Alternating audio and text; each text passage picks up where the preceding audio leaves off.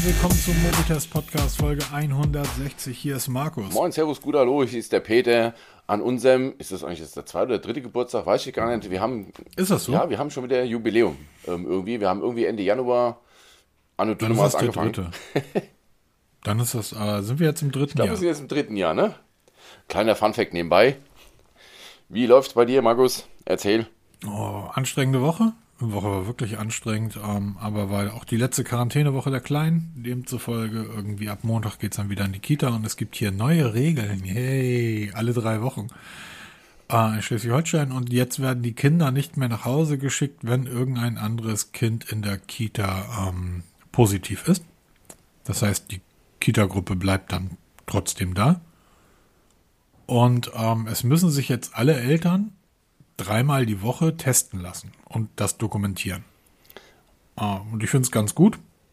Die Test-Kits werden ähm, gestellt werden. Und das finde ich äh, mega sinnvoll. Wir haben jetzt zwar, ich hatte dich ja noch nicht gefragt, brauchst du irgendwie 300 Testkits, weil wir haben irgendwie so eine riesen, riesen Kiste gekauft. Aber gerade halt für Familien, die es eben nicht so dicke haben, ist das ähm, relativ sinnvoll. Das denke ich mir auch. Wa? Mein Sohn wurde letzte Woche am Mittwoch positiv in der Schule per Schnelltest getestet.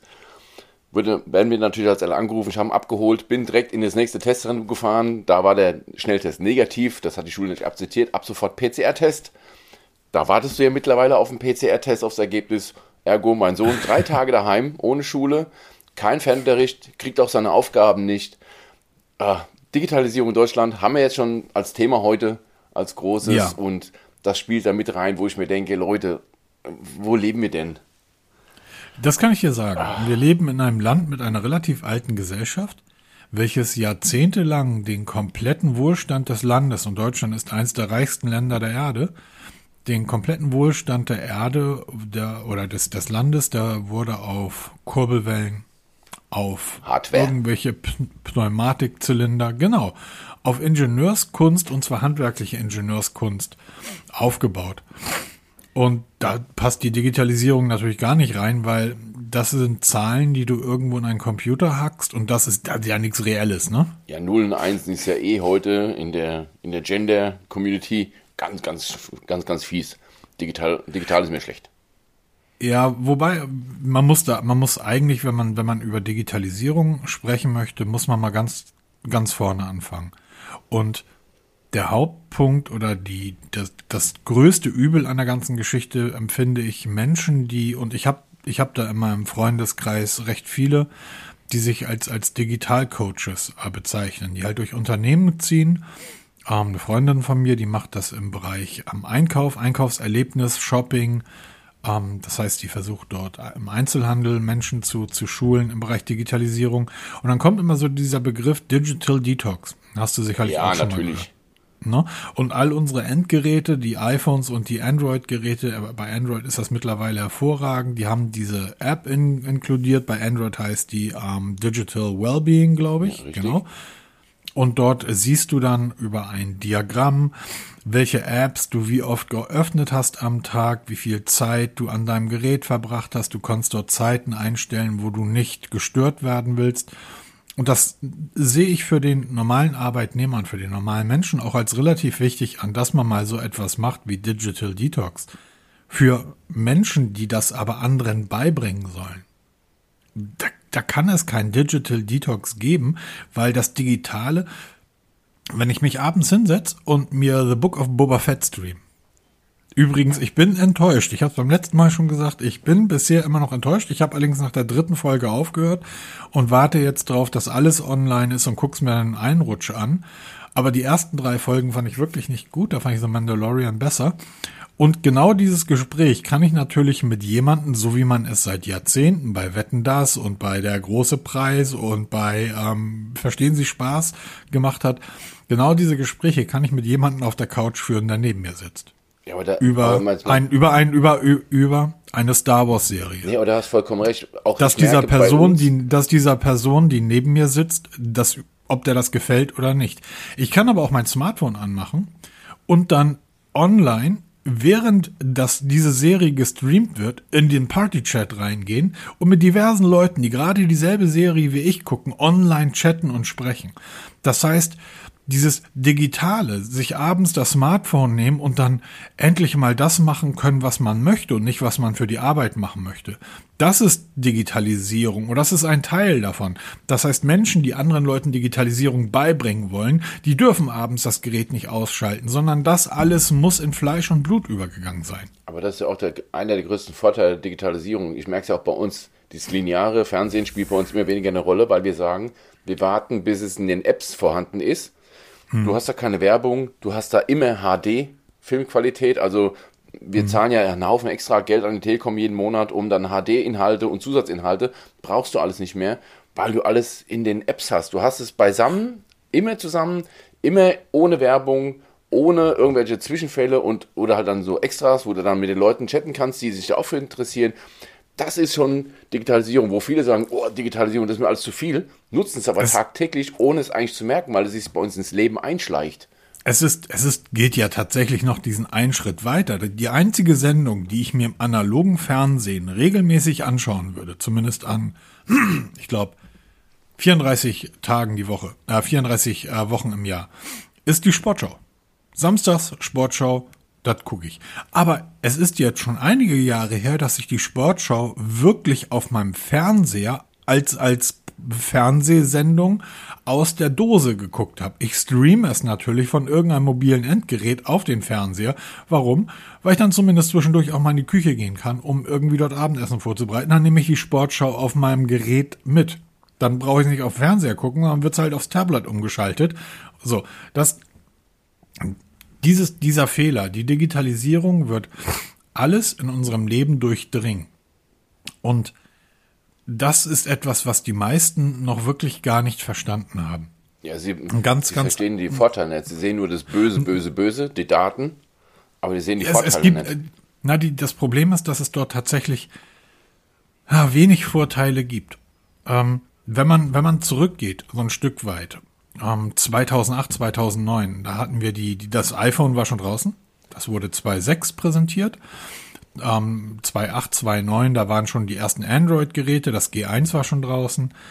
Und wir hatten damals eine weltweite Finanzkrise, die von, ähm, wie üblich, von einem Schweizer im deutschen Namen ausgelöst wurde. Die weltweite Finanzkrise, wenn wir uns erinnern, war ja damals die Deutsche Bank, wo der Ackermann gesagt hat, wir brauchen 30 Prozent Rendite. Also haben die deutschen Tochterunternehmen in den USA, die Immobilienbanken, gesagt, na gut, dann erhöhen wir einfach die Hypothekenzinsen, ähm, weil die Häuser sind ja Millionen wert. Die Leute, die da ausziehen, dann ziehen da neue Leute ein und die zahlen dann die Kohle.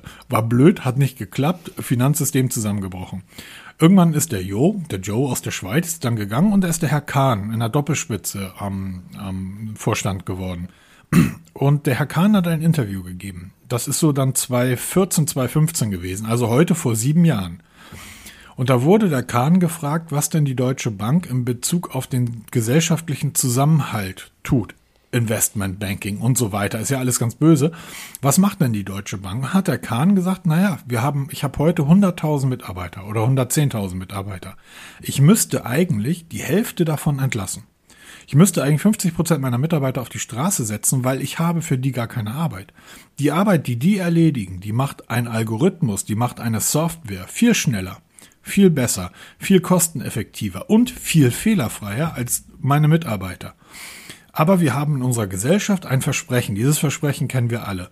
Sei fleißig, sei gut in der Schule, mach eine gute Ausbildung, mach ein gutes Studium und irgendwann werden sich die goldenen Tore öffnen. Und die goldenen Tore in unserer Gesellschaft sind ein, ist ein Carport, ist ein Garten, ist eine Doppelhaushälfte und sind 1,3 Kinder. So, das, das ist das Versprechen, was man uns gegeben hat, wenn du fleißig bist und dich anstrengst. Die Digitalisierung sorgt aber dafür, dass dieses Versprechen nicht mehr eingehalten werden kann. Wenn ich 50.000 Schleckerfrauen, was für ein bescheuerter Begriff, auf die Straße setze, dann ist zwei Wochen lang Wind im Blätterwald, aber dann war's das. Wenn ich aber 50.000 Leute, Banker, auf die Straße setze, von heute auf morgen, also Menschen, die sagen, ich habe mich doch an eure Spielregeln gehalten, was meinst du, was hier los ist? Dann hast du keine 10.000 Impfskeptiker, sondern hast du da irgendwie plötzlich Hunderttausende Menschen, die irgendwie demonstrieren. Und das schon vor sieben, acht Jahren. Und dieser Punkt der Digitalisierung, dass ein Algorithmus einen Job besser und schneller machen kann, davor haben die Leute einfach Angst. Das ist, das ist, weil die wissen das. Jeder Job, wo heute der Begriff Makler hinten dran hängt, Versicherungsmakler, Immobilienmakler, was auch immer, wird es in fünf, sechs, sieben, acht Jahren nicht mehr geben. Die werden einfach nicht mehr da sein. Die Deutsche Bank hat deshalb, dass sie die Jobs halt gehalten hat. Mittlerweile haben die nur noch 70 oder 80.000 Mitarbeiter. Also die haben 50.000 abgebaut in den letzten Jahren. Dadurch, dass die Deutsche Bank diese Jobs behalten hat, ist die Deutsche Bank von einem der größten Banken der Welt zu einem Übernahmekandidaten geworden.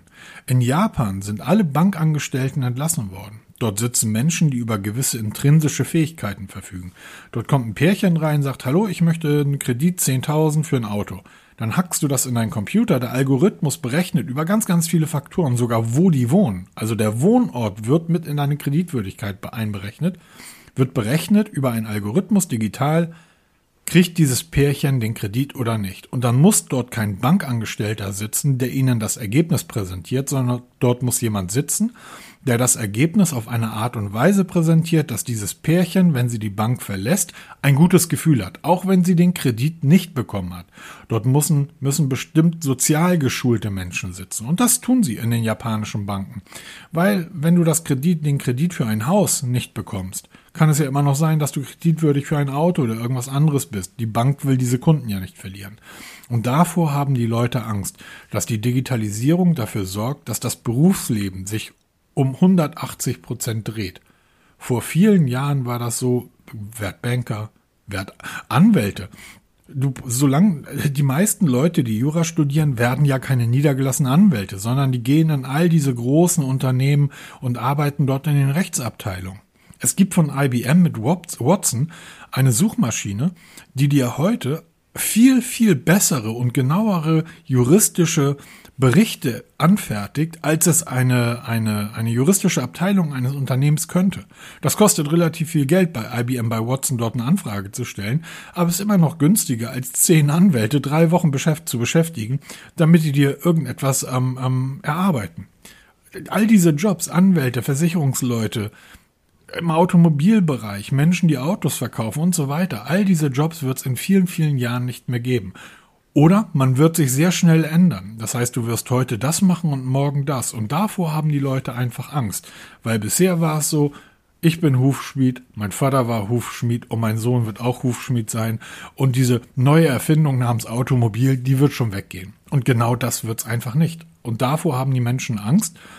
Und das ist etwas, was man ihnen beibringen muss. Und wir genießen nur all das, was da was da praktisch links und rechts neben der Digitalisierung abfällt. Unsere Smartphones, deine Staubsaugerroboter, deine Türen, die ich jetzt von Hamburg aus öffnen kann. In, in, in deiner Frankfurter oder in deiner Bayern, du wohnst ja in Bayern, Richtig. in deiner bayerischen Butze. Ähm, die, die Streaming-Geschichten, all das sind so Dinge, die halt von der Digitalisierung abfallen, aber am Ende des Tages sorgt die tatsächlich für einen Umbruch in unserer Gesellschaft, wie er noch nie da war. Und davor haben die Leute Angst und da müssen wir Menschen haben, die diesen Leuten erklären, wie man in Zukunft leben sollte oder wie man richtig lebt. Und da sehe ich den ganz großen Fehler. Es beginnt ja in den Schulen. Peter, ich kann heute einen Kindergartenantrag online ausfüllen muss den dann aber ausdrucken und per Post wegschicken. Ja, ich sehe das noch viel einfacher. Ich sehe das viel einfacher. Die Leute haben bei der Digitalisierung Angst wegen ihrer Daten und nichts anderes. Das ist. Nein, das glaube ich nicht. Wir haben vor kurzem bei der, in der Schule von, meinem, von meinen Kindern iPads eingeführt. Ein riesen Tamtam. Wurde für die kompletten Schulen in, im Landkreis wurden iPads gekauft. Die Schule wird digital. Es wurden digitale Whiteboards gekauft, es wurden digitale Beamer gekauft, es wurden alles digitalisiert. Das ist jetzt, boah, dreiviertel Jahr her. Bis heute ist das noch nicht voll komplett durchgezogen. Sie schreiben zwar auf dem iPad, aber sie führen immer noch, also mein Sohn hat einen Rucksack, der wiegt 13 Kilo durch diese Bücher.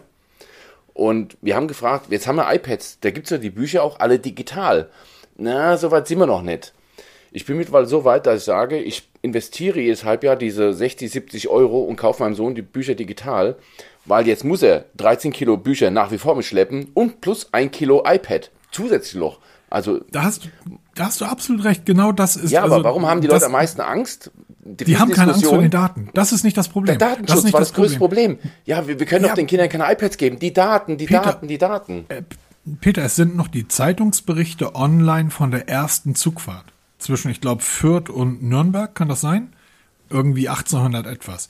Dort hat ein Journalist in einer Zeitung geschrieben, ja, es ist ja alles ganz schön, dieses Zug, also der ist da mitgefahren, dieses Zugfahren ist schon schön und spannend, aber er hat selber erlebt, wie durch die unglaubliche Geschwindigkeit dieses Zuges die Menschen sich dematerialisiert haben und aus ihren Körpern hinausgetreten sind. Der Zug fuhr irgendwie 37 Stundenkilometer schnell. Die haben, die Leute haben keine Angst vor ihren Daten, sondern die Grundangst oder das Grundproblem ist, dass die überhaupt keine Ahnung von Daten, von Datensicherheit, von Datenschutz. Und da sind wir bei der Digitalisierung, dass die Menschen überhaupt keine Ahnung davon haben. Das ist alles Teufelszeug. Ja, genau, das ist das Problem. Ich weiß noch, im Rettungsdienst, da spielt es wirklich eine große Rolle, Digitalisierung. Und das, das hast du mir gestern was Interessantes erzählt, genau. das, das ähm, mit dieser Dose. Der Notfalldose. Habe ich, hab ich sofort irgendwie geguckt und gegoogelt und gekauft. Ja, siehst du.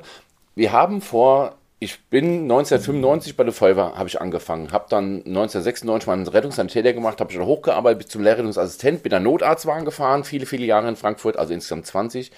Und da hat ein Notarzt schon Anfang der Nullerjahre ein Tablet gehabt, wo alles digital erfasst wurde. Also unsere ganzen Protokolle hat er digital ausgefüllt und konnte dann drahtlos, welch Teufelszeug, an den Drucker senden und ausgedruckt haben. Leserlich, weil es halt ein Computer ausgefüllt hat bis heute haben wir keine digitalen, ähm, na, wie heißt es, diese Gesundheitskarten ne, von, den, von den Krankenkassen, mhm. wo wir im Rettungsdienst ganz schnell Daten bekommen, ähm, was nimmt er für Medikamente, was für Allergien gibt es.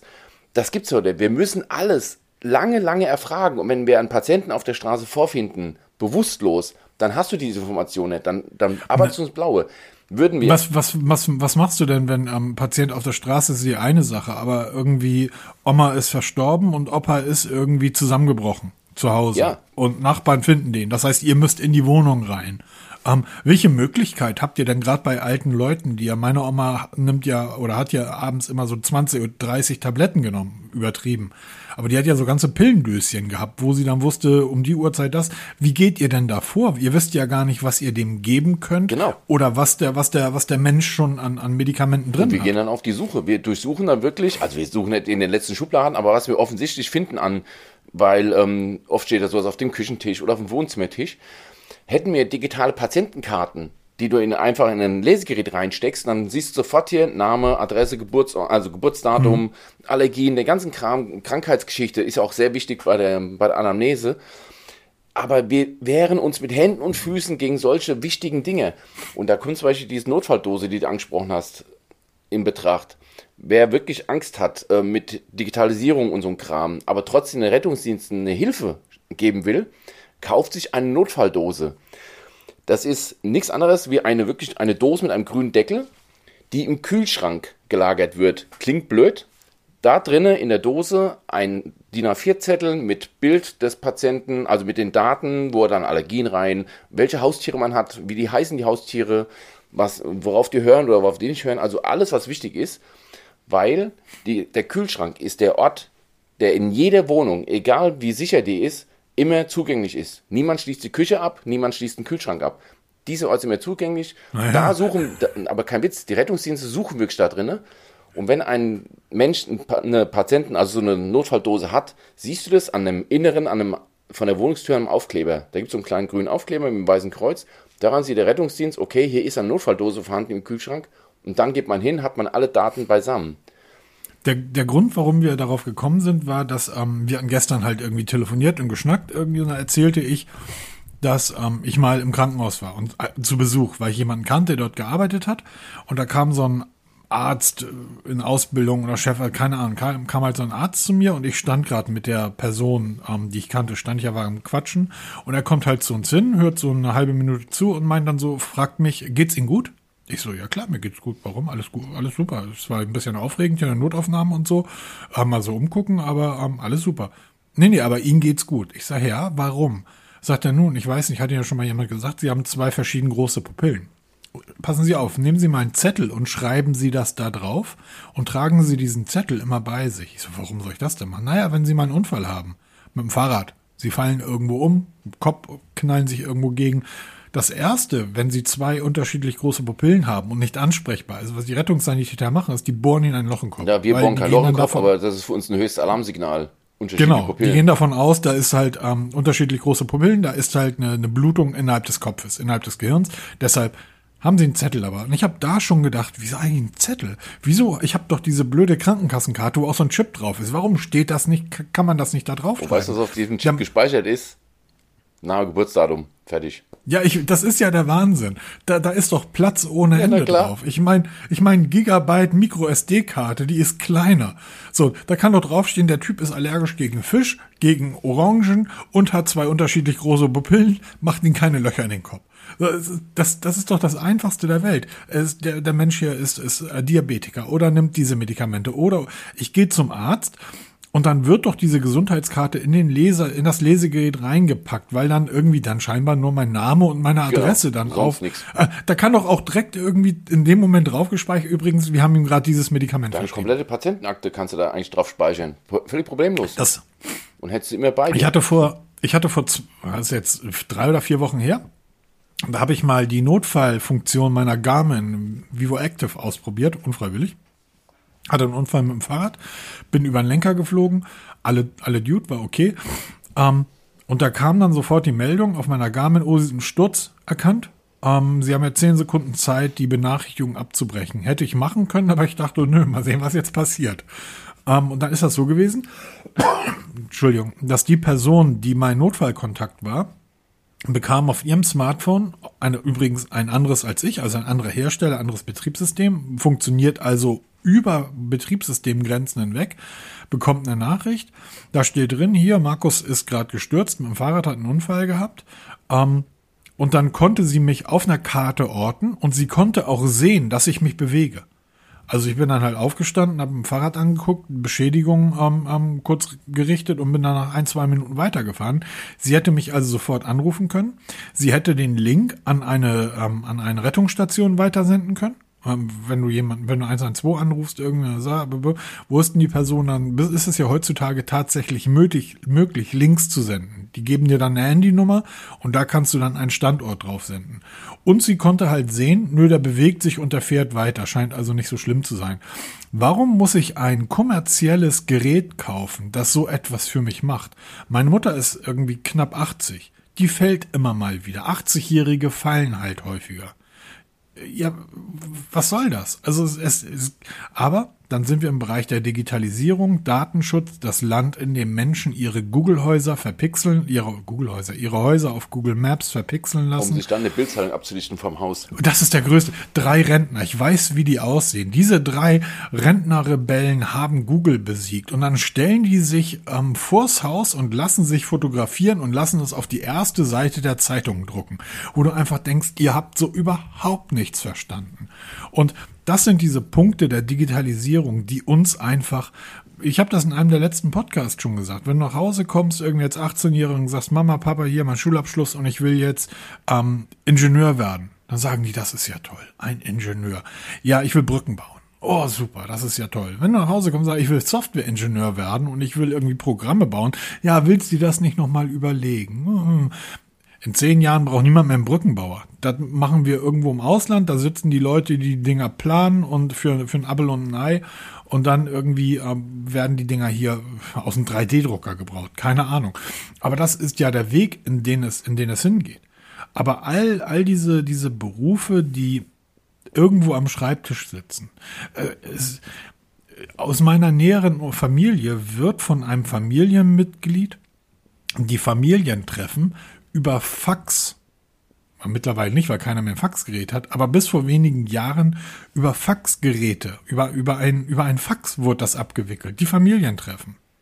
Diese Person, die das gemacht hat und die Technik und Internet für doof hält, ist stellvertretender Schulleiter an einem relativ am renommierten Gymnasium in Hamburg.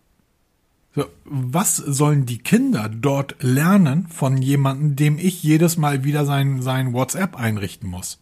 Ja, stimmt schon, aber das geht auch noch ein Stück weiter.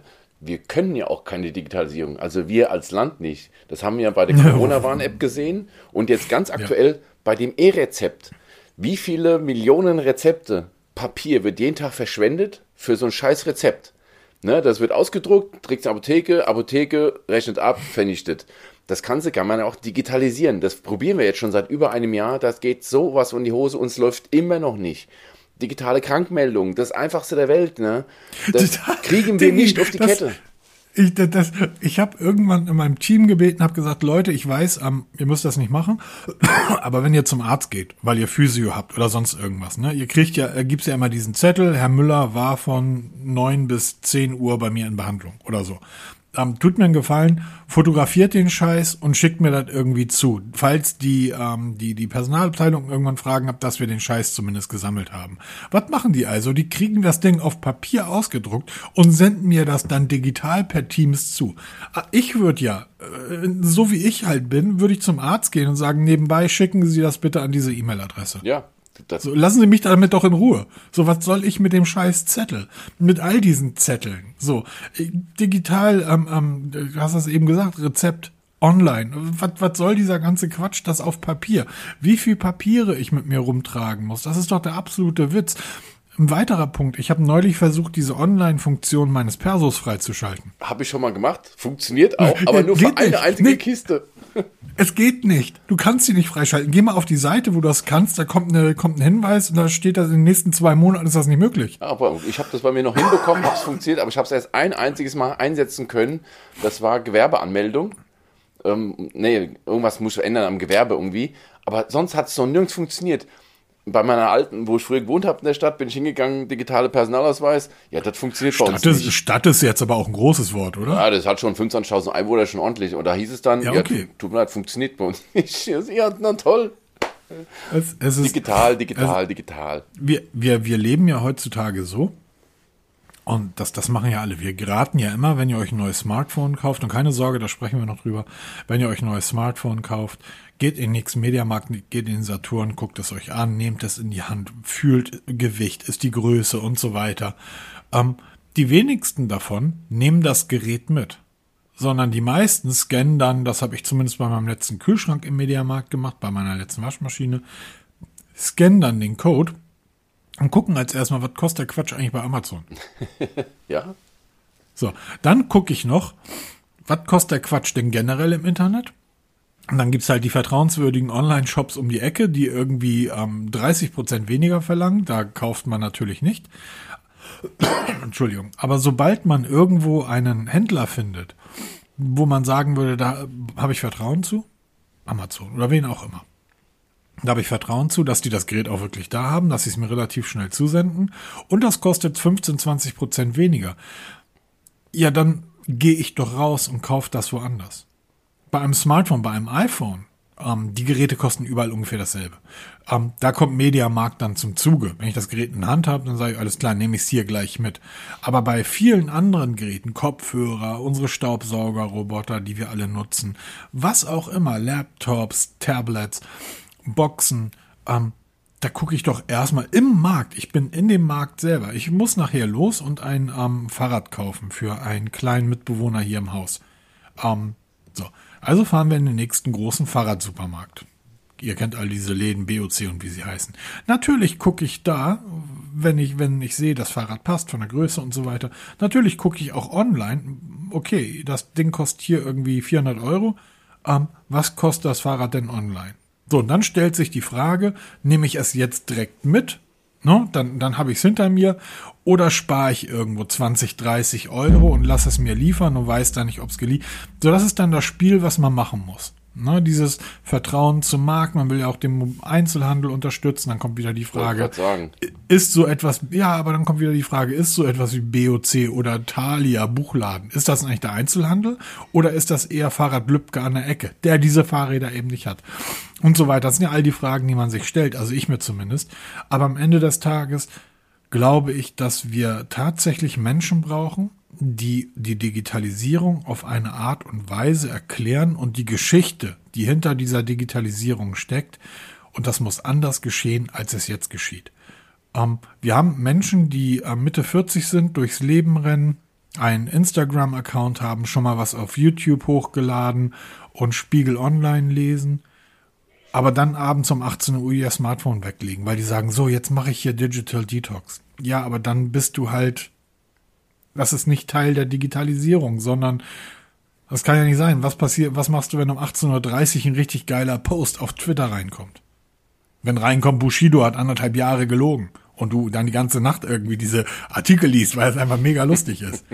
Was machst du am Deadline Day, wenn du um 18 Uhr dein, dein Handy weglegst und gar nicht dann weißt, Obermayang hat er jetzt im Bartha unterschrieben oder nicht? Der ist einfach stumpf dahin geflogen nach dem Motto, ich bin da, jetzt könnt ihr mich kaufen. Um 18 Uhr ist das noch nicht entschieden. Da musst du dein Smartphone in die Hand nehmen. Ähm, es ist einfach, es ist einfach eine, eine ganz, ganz wilde Geschichte und wir sind als Land ja, aber das ist einfach so. da, da, müssen wir mit leben und äh, wir können nur hoffen, dass wir in anderen Sektoren, wir haben jetzt ja in der, in der, in der Chemie, in der Biochemie und in der Medizin einige weltweite Durchbrüche irgendwie geschafft, äh, gerade auch deutsche Unternehmen. Grüße gehen raus, das ist wirklich großartig, was ihr dort mit den Impfstoffen gemacht habt und ähm, man kann nur hoffen, ich habe jetzt irgendwo gelesen, dass, ist das BioNTech hier aus Deutschland? Ja. Ich habe irgendwie gelesen, dass die wohl im letzten Quartal für ein Fünftel des Gesamtumsatzes Deutschlands gesorgt haben, was ich mir nicht vorstellen kann. Ähm, aber man kann nur hoffen, dass wir dann in, in der Richtung irgendwie, wenn der Kfz-Bau und das Handwerk das nicht mehr auffangen können. Ähm, und wenn mich jetzt jemand fragt, was soll ich denn lernen, was für eine Ausbildung soll ich denn machen, was zukunftssicher ist, ganz einfach, lernen ein Handwerk. Es wird niemals Roboter geben, die Fliesen legen oder die Dächer decken. Die gibt das, die können das auch, aber die sind im Vergleich zu Handwerkern einfach noch viel, viel, viel teurer weil die bei Wind und Wetter arbeiten müssen. Das heißt, die, die Stehzeiten, die Pflegezeiten dieser Roboter sind viel teurer als ein Mitarbeiter, als ein Fliesenleger, der auch schon ein schweinegutes Geld verdient. Ich habe letztes Wochenende eine Stellenanzeige gelesen über einen Fliesenleger. Holla die Waldfee. Also was, was da geboten wird, und das ist jetzt kein Witz, da wird in der Stellenanzeige, was, was ist, was, was sollst du können? Fliesen legen. Was bieten wir? Überdurchschnittliches Gehalt. Firmenwagen, ähm, mehrere äh, Betriebsfeiern und Feste und Ausflüge im Jahr, ähm, anständiges Weihnachtsgeld, ähm, Kleidung, also das war der Wahnsinn. Die Liste, was dort ein Fliesenleger geboten wird, das kriegst du in keiner Software-Schmiede. Da bei der bei bei irgendeiner Agentur, die irgendwie Software oder Grafik macht, steht drin, was äh, was was bieten wir? Wir haben Kicker und Fritz Cola und was erwarten wir? 24/7 arbeiten. Genau und Hire and Fire Prinzip. Genau, lernt ein Handwerk. Also Handwerk hat goldenen Boden, weil das wird man auf Jahr und Tag nicht. Die meisten McDonalds, zum Abschluss kommt, die meisten McDonalds haben ja heutzutage diese Touchscreens, wo du irgendwie dir ein. Ach, auch so eine Geschichte hier. Oh, Teufelszeug, ne? Teufelszeug, Teufelszeug. Die meisten, die Leute stehen bei uns im Supermarkt. Ich war heute Morgen da, Brötchen holen und ich brauchte, ich muss, ähm, ich versuche seit Tagen ein anständiges ähm, Saatenbrot hinzubekommen, krieg's nicht hin. Ähm, ja, ich wohne auf dem Land. Ähm, die Leute standen heute Morgen bis in die, bis hinter die Süßigkeitenabteilung in der Schlange. Es waren aber die drei Self-Service-Kassen frei. Da geht aber keiner hin. Self-Service. Ich weiß, viele halten das für den letzten Dreck. Jetzt muss ich für dass ich hier Geld bezahle, muss ich auch noch selber tätig werden. Nein, ich muss keine sieben Minuten in der Schlange stehen. Genau, ich, wir nutzen sie immer, wenn es möglich ist, weil ich einfach das viel bequemer finde. Ich nutze eben diese ich, Angst vor der Digitalisierung, damit ich schneller aus dem Laden rauskomme. Ich habe eine Karte, ich habe ein Handy, ich habe eine Uhr. Eine der drei Wege wird schon funktionieren. Das ist mir die Tage passiert. Ich hab, musste einkaufen, Portemonnaie daheim vergessen. Ah, scheiße, ne? Aber iPhone immer dabei ja. und, und die Apple Watch, ne? Oh, du brauchst gar kein Portemonnaie mehr mitnehmen. Ich habe ja alles am Handgelenk oder in der Tasche drinne und ähm, alles bestens, konnte ich damit bezahlen. Dumm halt nur, wenn du in der Verkehrskontrolle kommst, ne, und dein Perso zeigen musst, der Führerschein, den hat ich natürlich nicht. Könnte man übrigens auch hervorragend digital machen. Ne? Ich, ich würde sagen, dass das, was in einem Smartphone drin steht, wenn du da einem Polizisten Zugriff drauf gibst, mehr über dich aussagt als ein Personalausweis. Ja, das ist ja auch so. Die Diskussion ist ganz aktuell. Darf man den, das Zertifikat auf dem Handy kontrollieren? Da geht es schon los. Ne, da muss ja eine fremde Person auf meinem Bildschirm rumwischen, um die Echtheit des Zertifikats zu prüfen. Gibt es mittlerweile auch anders, gibt natürlich auch eine App dafür, CoughPass Check heißt die App, gibt es für Android und für iOS.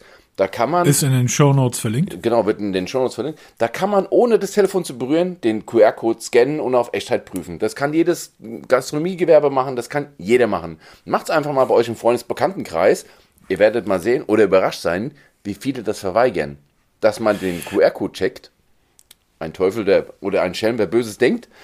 Ja. Und das ist die einfachste Lösung, wie man das Problem ganz einfach umgehen kann. Auch wieder ein analoges Problem digital gelöst. Ja? Der Hauptauslöser war eigentlich ein Artikel von, ich glaube, Golem. Der ist Donnerstag und Donnerstag oder Freitag erschienen. Da ging es darum, dass diese unsägliche Luca-App, ja, und das ist dann halt Digitalisierung. Ich muss das mal raussuchen. Es gibt eine Art Digitalführerschein. Ähm, das gibt, das ist von tatsächlich von einem ernstzunehmenden Institut entwickelt worden. Das sind, das dauert so zehn Minuten. Da muss man Fragen ausfüllen, Fragen über Facebook und einfach ehrlich sein eigenes Online-Verhalten dort mit Fragen beantworten. Und danach wird einem gesagt, ob man eher digital unterwegs sein sollte oder ob man noch eine Menge zu lernen hat. Ähm, Dort wurde halt bei, bei Golem Artikel veröffentlicht über diese unsägliche Luca-App. Und jeder, der ein bisschen Ahnung von Digitalisierung hat, wusste von vornherein, das ist ein Immobilienkonsortium, was dahinter steht. Und die haben einen deutschen Sprechgesangsartisten als, als Frontmann genommen der das Ding dann öffentlich gemacht hat, weil der Typ Reichweite hat. So, die, die App war schon immer datenschutztechnisch eine Katastrophe die war, was die Programmierung betraf, eine Katastrophe. Ein unsicherer Haufen. Diese App würde in einem normalen Land mit normal gebildeten, digital gebildeten Menschen hätte sich niemand diesen Rotz aufs Smartphone gepackt. Hier in Deutschland, heute Morgen am Supermarkt, überall diese QR-Codes, auch wenn zum Glück ein Bundesland nach dem anderen jetzt da ausgestiegen ist. Die haben jetzt festgestellt, dass die Bundesländer aussteigen. Die haben jetzt 20, 30 Millionen in den Arsch geblasen.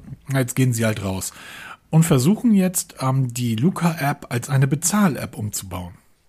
Weil die haben Millionen Nutzer und die haben Millionen Nutzerdaten.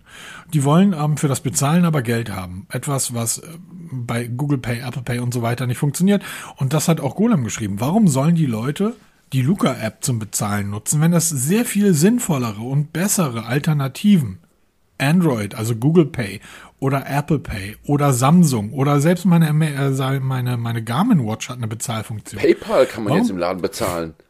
Warum soll ich jetzt diese Luca-App nutzen? Und da haben die geschrieben, weil die auf die digitale Trägheit der Deutschen setzen. Die Deutschen sind, was das betrifft, einfach träge.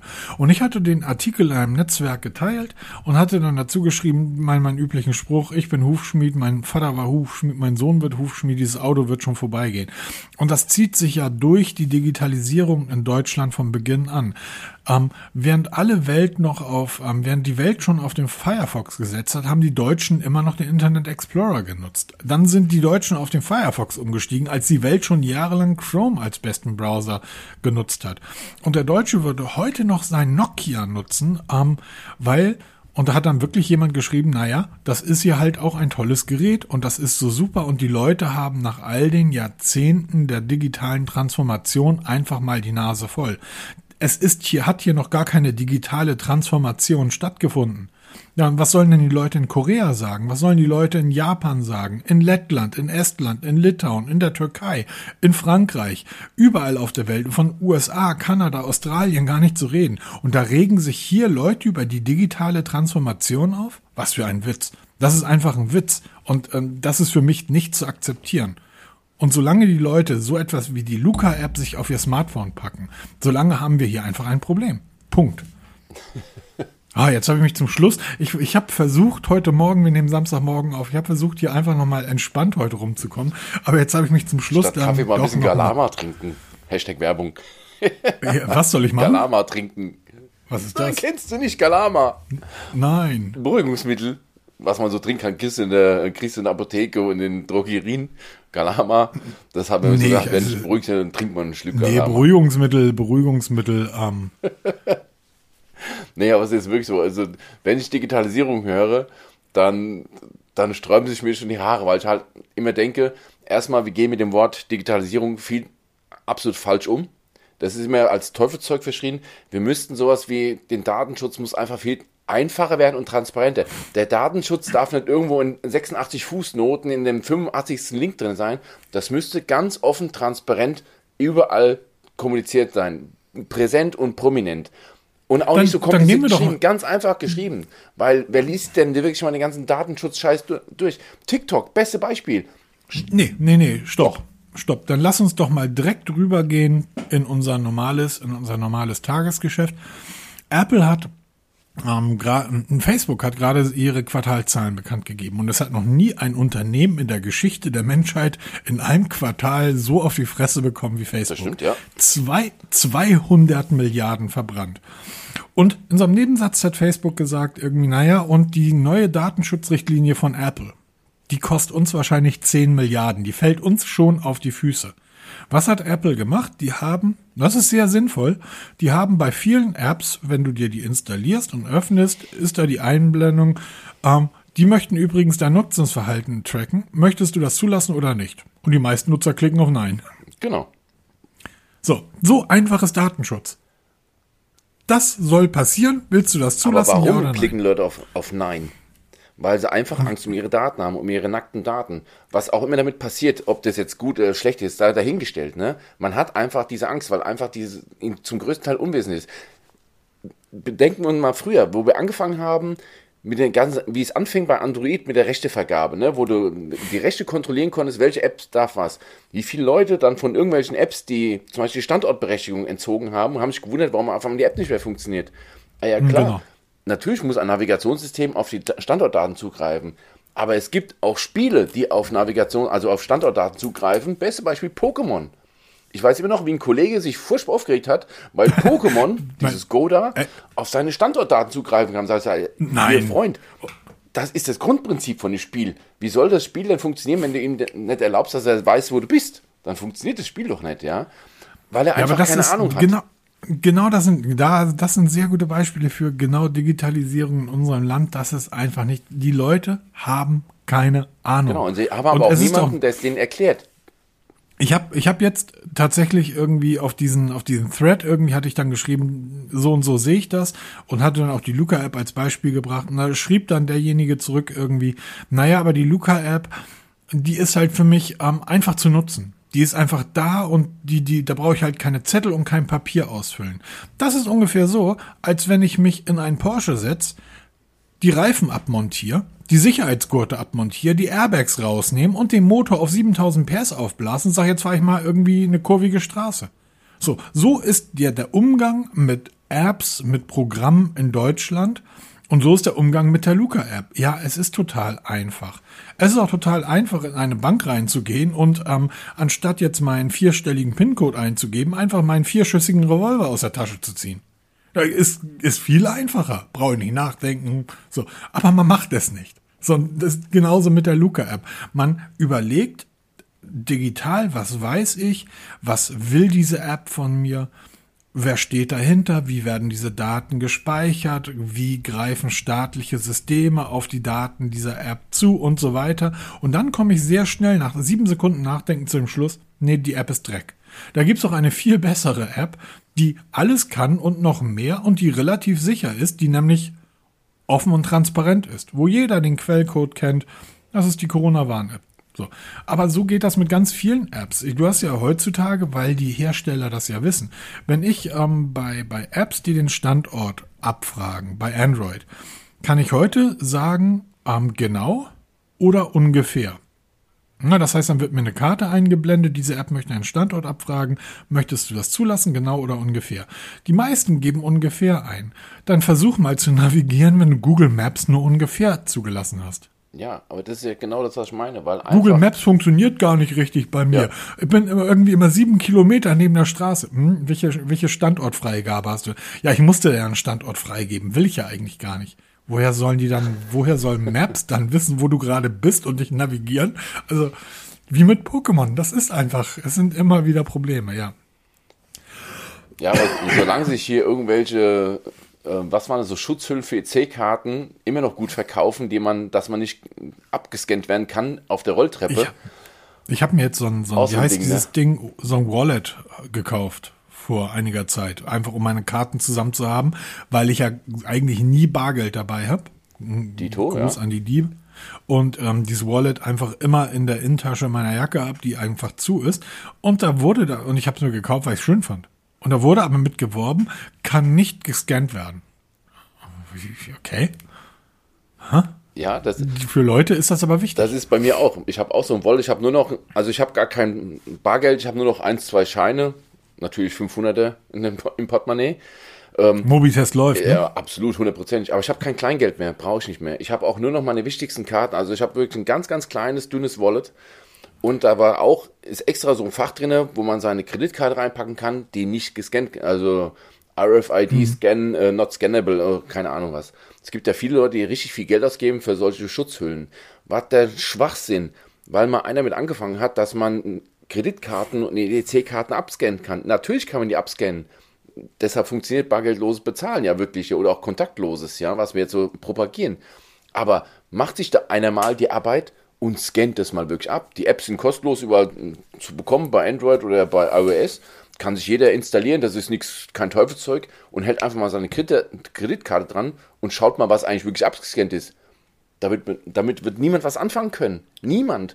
Und selbst diese, dieses Märchen auf der Rolltreppe mal so eben im Vorbeigehen abscannen, geht gar nicht, weil man muss wirklich auf wenige Zentimeter an die Karte heran und muss wirklich eine Sekunde, mindestens besser zwei Sekunden, wirklich Kontakt halten, ohne Bewegung, damit die Daten ausgelesen werden. Mal so eben vorbeigehen, über die Tasche streichen, da funktioniert gar nichts.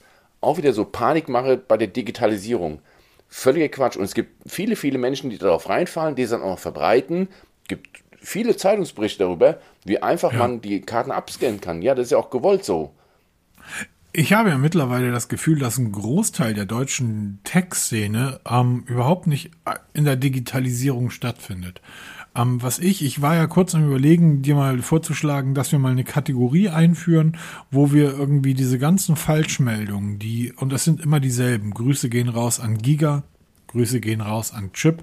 Chip macht mittlerweile sogar Backrezepte, oh, weil die. schüttelt mich, wenn ich die Namen höre. Ja, genau. Und ähm, die schreiben von morgens bis abends Quatsch. Ich glaube mittlerweile also sind wirklich, es auch Bots, die das schreiben. Dass da ja, keine Redakteure mehr auch. sitzen. Ähm, das ist wirklich Quatsch und, und es ist gelogen, ist jetzt ein justiziables Wort, deshalb würde ich das so nie nutzen, aber es ist gelogen. Das ist von morgens bis abends. Alles, was die da schreiben, zumindest im Bereich Technik, der Großteil davon ist gelogen und einfach nicht wahr. Und wir werden aber überflutet mit Anfragen, die sagen, ja, ihr habt aber erzählt, dass es, ihr habt erzählt, das Pixel kann das und das, aber das ist gar nicht wahr. Das habe ich nämlich bei, ähm, bei, bei, ähm, Chip bei Chip gelesen. habe ich das gelesen, das. Ja, in der Chip-Bestenliste, genau. Die Top 100 Smartphones. Genau, auf Platz 1 Nokia 5110, wegen der Akkulaufzeit. Wegen der,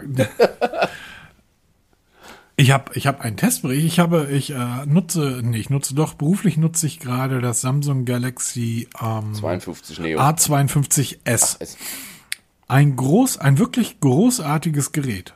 Und was ich besonders toll finde, es hat wie üblich bei Samsung seit dem, ich glaube Samsung S2, S20 war das, bei seit dem Galaxy, es hat eine Kunststoffrückseite. Ich habe ja schon vor, vor Monaten gesagt, es ist ziemlich bescheuert, dass wir uns von Apple und Co. jahrelang Geräte für teuer Geld haben aufschwatzen lassen, die vorne und hinten mit Glas bedeckt waren. Was für ein Quatsch. Fällt runter, hast du doppelten Glasbruch. Kunststoff ist das Material für Gehäuse, was sein sollte. Jetzt habe ich in einem Testbericht gelesen von einem dieser großen Seiten, ja, und ähm, das Gerät hat eine Plastikrückseite. Das ist ja total doof und das ist ja nicht das, was wir vom Premium erwarten. Das ist ein 400-Euro-Gerät. Premium? Wach auf, du Kasper. Und ich erwarte von einem Premium-Gerät, dass es mir nicht beim ersten Sturz sofort in tausend Teile zerbricht. Ich erwarte von einem Premium-Gerät, dass wenn ich jetzt auf die Couch liege, wie mein iPhone, dass es nicht von sich aus plötzlich anfängt zu wandern und die Couch runterrutscht. Weil die Rückseite einfach so rutschig ist. Ich erwarte von Premium, dass es sich Premium für mich als Kunden verhält. Und nicht für dich als Tester, der sagt, ich will aber Metall und Glas auf der Rückseite. Und der hat deshalb ein Gerät abgewertet, wo ich einfach denke, wie kann man nur so dumm sein? Ha, kommen wir mal, kommen wir mal, wir haben noch zwei kleine News. Ähm, kommen wir mal zu den News und zu den ähm, üblichen Dingen. Durchlaufen. Genau, zum Durchschnaufen. Realme, die am schnellsten wachsende Smartphone-Marke des Planeten, zumindest im dritten Quartal 2019, hat das Realme 9 Pro Plus vorgestellt. Na, oder wird das vorstellen, hat, demnächst. Ja, ja, okay, stimmt. Am 16. Die Präsentation wird am 16. Februar sein und das wird eine Chamäleon-Rückseite bekommen. Ähm, Gab es sowas nicht schon mal? Äh, das war genau mein erster Gedanke. Natürlich gab es das schon.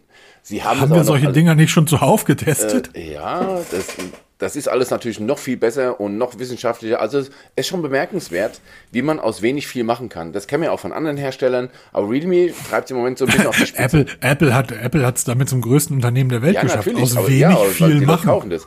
Aber die Frage ist, ähm, also sie haben eine Rückseite entwickelt, die normalerweise blau ist und sobald die Sonne drauf scheint, verändert sich die Farbe in Richtung rot-orange. Und ähm, dauert immer so ein paar Sekunden, dann geht es wieder zurück.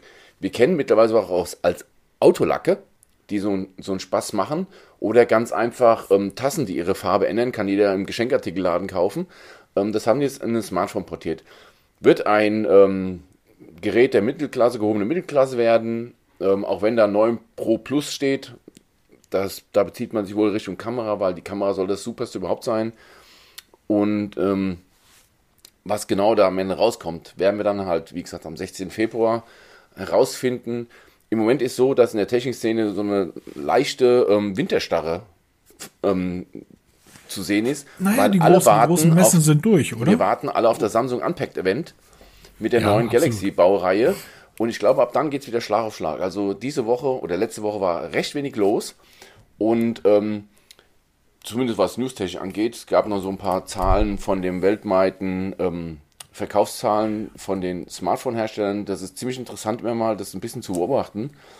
Da hattest du ähm, sehr treffend festgestellt, dass Honor im Moment explodiert von den Verkaufszahlen, während andere so ein bisschen Lass- auf der Stelle treten. Explodieren ist, ist interessant. Also in China ist Apple, ähm, ich glaube, das erste Mal Marktführer. Übrigens auch einer der Punkte, ne? Ähm, Datenschutz und Datensicherheit und dann ein iPhone nutzen, also bei einem Gerät, was in China erhältlich ist, also der chinesischen Regierung. Wir haben gerade die Olympischen Spiele gesehen.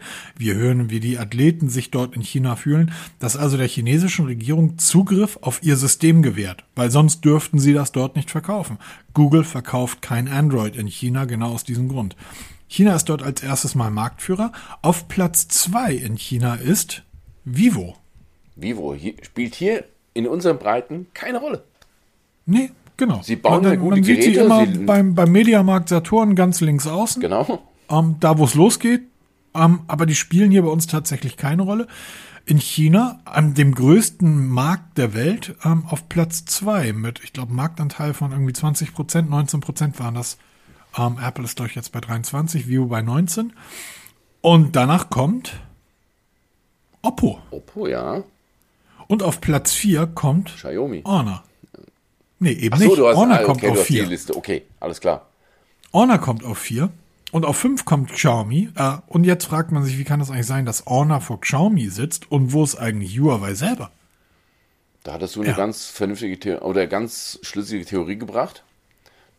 Ich glaube einfach, dass äh, Huawei sich wirklich aus dem Smartphone-Markt zurückzieht und nur noch das Betriebssystem liefern wird, welches ja, wir erinnern uns an die, ähm, an die wirklich gute Keynote zur Einführung ihres Betriebssystems, was ja dann wirklich auf, auf unendlich vielen Geräten laufen wird. Oder jetzt ja schon Läuft läuft. schon Das auf läuft auf dem Smartwatch läuft schon.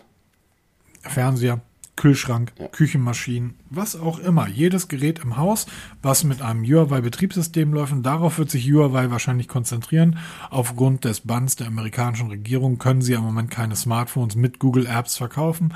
Demzufolge ähm, wird, und das hat man ja auch schon bei der Vorstellung der letzten Geräte gesehen, Honor praktisch das werden, was Huawei früher war. Das heißt, die Spitzenprodukte, die Top-Geräte werden jetzt bei Honor erscheinen und bei Huawei wird so langsam ja sich aus der Öffentlichkeit zurückziehen. So wie IBM. IBM war vor 40, 50 Jahren jedem ein Begriff aufgrund der Hardware, die in allen Büros rumstand. Ähm, heute ist IBM niemand mehr ein Begriff und dennoch einer der größten Unternehmen der Welt, eben aufgrund der Ausstattung, Netzwerke ähm, und der Services, die sie anbieten und die man buchen und die Unternehmen buchen können. Und ich glaube, sowas wird Huawei auch werden. Huawei wird einfach ein Serviceanbieter werden. Das denke ich auch mal, ja. Weil auch interessanterweise Huawei in China halt auch keinerlei Rolle mehr spielt. Also ist jetzt mittlerweile. Genau, gerade in China, da könnten sie ja. ne? Weil da Also läuft es ja alles wie gewohnt bei denen und Genau. aber selbst dort, also es wird wirklich so hinauslaufen, dass es Richtung Honor marschiert, dass, dass ähm, Honor die Marke sein wird, die von Huawei die Technik erbt und dann weiterentwickelt und weiterverkauft und, und Huawei sich wirklich nur auf diese ganze Netzwerkgeschichte aus, auf das ganze Ökosystem drumherum, Betriebssystem wird so ein kleines Anhängsel sein, wobei man muss sagen, also ich habe mir letztes Mal wieder diesen, diese Huawei App Gallery angeguckt, also es unterscheidet. Da ist alles drin, oder? Es unterscheidet sich null vom Play Store oder vom, vom Apple Store. Null. Da findet man alles. Und jeder große Hersteller Ich bin darauf gekommen, weil ich halt gerade dieses Nuki-Schlosssystem teste gerade. Und auch diese App gibt es auch für, in der Huawei App Gallery. Und ich habe die App Gallery mal auf meinem Androiden installiert. Kann übrigens jeder installieren. Das ist gar kein Problem. Hast ein Android-Handy, kannst dir die Huawei App Gallery installieren und kannst mal schauen. Interessanterweise gibt es dort viel öfter neuere Versionen von Apps, die im Play Store erst Wochen später kommen sehr spannend, weil die App zeigt mir auf einmal geil, zwei Updates oder? verfügbar von Apps, die ich nicht aus der App Gallery habe, sondern aus dem Play Store. Und dann da teilweise ein, zwei Versionen schon aktueller sind als im Play Store. Sehr spannend. Also durchaus mal. Gibt das, gibt das eine Möglichkeit, weißt du das, ob ich ähm, sagen kann, irgendeine App, hallo App, ich, das sind die Apps, die ich auf meinem Smartphone nutze, such mir bitte die Äquivalenten bei Huawei raus. Das gibt sogar wirklich. Ich glaube, ich habe sogar mal Ich habe hab 140, ich habe 140 Apps, die ich, die ich nutze irgendwie. Und das wäre jetzt einfach mühselig für mich, um diese 140 Apps im App Store zu suchen, also in der Huawei App Gallery. Aber ich werde das tatsächlich mal austesten, weil ich glaube, es sind nur die Google Apps und gegebenenfalls noch das, was zu Facebook gehört, was ich dort nicht vorfinden genau. würde. Und selbst die kann man sich dann über zeitlos installieren. Aber es ist wirklich interessant. Ansonsten findet man da wirklich jede App, die wichtig ist. Also, aber ich suche mal den, ich, da gab es mal eine Seite. Augenblick, ich kann, ich kann die Google Apps aber nicht über Sideload installieren, oder? Äh, nein, das geht leider nicht. Das haben die ähm, unterbinden müssen. Es gab mal einen Weg, wie man auf jedes Huawei-Gerät trotzdem die ganzen Google-Dienste installiert. Ich glaube, wir haben sogar eine Anleitung dazu mal geschrieben. Aber es hat mit, ja, genau, das ja, ja. musste Huawei auf Druck der, ähm, der Regierung aus den, der US-Regierung wieder ähm, schließen, dieses Schlupfloch. Leider Gottes. Ich gucke gerade mal, ob eine meiner wichtigsten Apps dort vorhanden ist. So. Leider nein. Dann kann sie nicht wichtig sein. Ey, Jungs von Elf Freunde, macht mal da eine. Ich bin nämlich wirklich am überlegen, ob ich nicht wieder auf ein Huawei-Gerät wechseln will. Ah, okay. Also nicht, weil, auch das ist so ein Punkt, nicht weil, also das Pixel mausert sich immer mehr zu einem, ähm, ich habe sie am Anfang wirklich geliebt und gelobt, dann habe ich es ja über Wochen verdammt. Mittlerweile bin ich wieder so weit, dass ich sage, es ist ein grandios gutes Smartphone, wenn man mit seinen Macken leben kann, was ich sehr gut kann. Ähm, aber andere Mütter haben auch schöne Töchter. Und ähm, die, die ist P50 Pocket, mhm. nicht in dieser goldenen Version, sondern. Die White. Genau. Wunderschön. Und ähm, auch dass das ähm, P50 Pro. Wunderschön. Und ich würde ganz gerne mal ausprobieren, zum Beispiel, es gibt die Huawei Watch GT Runner in schwarz ähm, für 300 Euro inklusive den FreeBuds 4i und ähm, Adidas Rantastic Premium gratis ein Jahr. Müssen wir einfach mal all das Zusammenspiel, all das zusammen. Ja, mich interessiert einfach, wie ist das Zusammenspiel in unserem Breitengrad? das ist nicht China. Wunderbar, wunderbar. Ja, genau, das ist, ist halt der Punkt. Ne? Das haben wir schon öfter mal gesagt. Du, wenn du dich darauf einlässt und deinen ganzen Kram mal zu Huawei über, rüberziehst, also alles von iOS oder von, von äh, Google, kannst du alles, findest du die Äquivalente, findest du auch bei Huawei.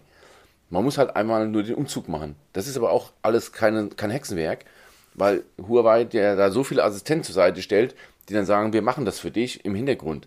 Und ähm, dann wirst du nichts vermissen. Ne? Man muss sich halt drauf einlassen. Wo wir halt wieder bei Vielleicht ist ja Panik machen, ne? Vielleicht ist ja tatsächlich irgendein netter, ein nettes Unternehmen da draußen. Wir haben da den einen oder anderen Kontakt, was mir mal so ein ähm, Huawei Smartphone, muss ja nicht das Pocket sein, aber eins der Geräte, die die gerade anbieten, ähm, das Mate 40 oder das Nova 9 also natürlich eigentlich das P50 Pro, ja, da brauchen wir gar nicht drüber reden. Schon, schon. Wenn schon, wenn schon, denn schon. Ne? Ähm, von den technischen Spezifikationen ein Wahnsinnsgerät. Ähm, die Kamera muss fantastisch sein. Ähm, und das dann in unseren Breiten ohne Google-Dienste. Wie weit komme ich da? Genau. Und wie einfach kommen? Das wäre schon schön. In, in Golden Black hätte ich es gern. Bitte nicht in dem Gold. nee, Peter, Peter, mach Wir mal. fragen mal an. Genau. Wir fragen mal an. Ähm, Apro Anfragen, du hast noch irgendwas von Tidal reingeschrieben, finde ich grundsätzlich gut. Leute, wechselt alle zu Tidal und geht von Spotify weg und nicht, weil irgendwelche Podcaster ist mir scheißegal. Aber Tidal zahlt einfach fast zehnmal so viel an die Musiker aus wie ähm, Spotify. Und wenn Spotify die Möglichkeit hat, irgendwie 10 oder 100 Millionen für einen Podcaster zu bezahlen und meine Musiker nicht bezahlen kann, dann geht bitte zu Tidal. Und es gibt jetzt drei Monate Tidal HiFi Family für 1 Euro Genau. und HiFi Plus Family für 2 Euro. Und da bist du ja ein großer Fan von. Richtig, genau. Also das betrifft leider nur Neukunden. Also wirklich, wer mal da reinhören will, äh, will, Neukunden bedeutet, ähm, noch kein Account baut euch irgend genau, baut euch einfach irgendwo eine neue E-Mail-Adresse. Genau. Ich habe einen, ich hab einen Kumpel, der ähm, zieht so seit, ich glaube, drei Jahren von Streamingdienst zu Streamingdienst, indem er sich einfach ständig irgendwo eine neue E-Mail-Adresse anlegt und dann wieder drei Monate seine Mucke hört. Genau, da gibt's auch Möglichkeiten mittlerweile Playlisten zu exportieren von einem Anbieter zum nächsten. Habe ich auch schon mal eine Genau. Anleitung zu geschrieben. Geht super einfach, kann man wirklich den, den digitalen Nomaden spielen. Wie gesagt, Tidal, genau deswegen habe ich es auch reingeschrieben, dieses Angebot drei Monate für ein Euro. Und Family heißt, es können sechs Mitglieder zeitgleich ihre eigenen Playlisten da verwalten und das Ganze für ein Euro. Erst nach drei Monaten, wenn halt dieser ein Euro gezahlt wurde, dann wird es zu diesem Normalpreis. Hört mal rein, Tidal ist eine richtig geil gemachte App mit richtig geil gemachten Playlisten und 360 Grad Sound. Wir haben ja beide gerade das Sony Headset getestet. Da wird Ja. das dann auch mit 360 Grad unterstützt. Richtig gut. Gebt mal den Das anderen nicht immer Spotify die Chance, gebt auch mal den, den kleinen, in Anführungsstrichen, die Chance. Macht ihr keinen Fehler, ihr werdet es nicht bereuen. Versprochen. Also mir gefiel Tidal sehr gut. Ich habe es nämlich mal ein halbes Jahr kostenlos nutzen dürfen. Vielen Dank nochmal. Und schon damals war die App, was das Design und äh, die also, Richtig cool. Es ist einfach einfach eine richtig richtig schöne App und das, ihr findet alles an Musik da, was ihr was ihr braucht oder drin, auch nicht ja. braucht. Alles drin. Wurde übrigens von Jay-Z gegründet. Das ist der Grund, warum ich damals zu Tidal gegangen bin, weil Jay-Z am Anfang gesagt hat, ich lasse meine Musik nur auf meinem eigenen Netzwerk. Und Tidal gehörte ihm, war sein Netzwerk. Ich lasse meine Musik nur auf Tidal laufen. So, natürlich auch als Anreiz, was dann bei mir auch wunderbar geklappt hat. Und ähm, aber mittlerweile kriegt man ihn überall. Die App ist aber immer noch super klasse schön. Wir sind jetzt bei über einer Stunde.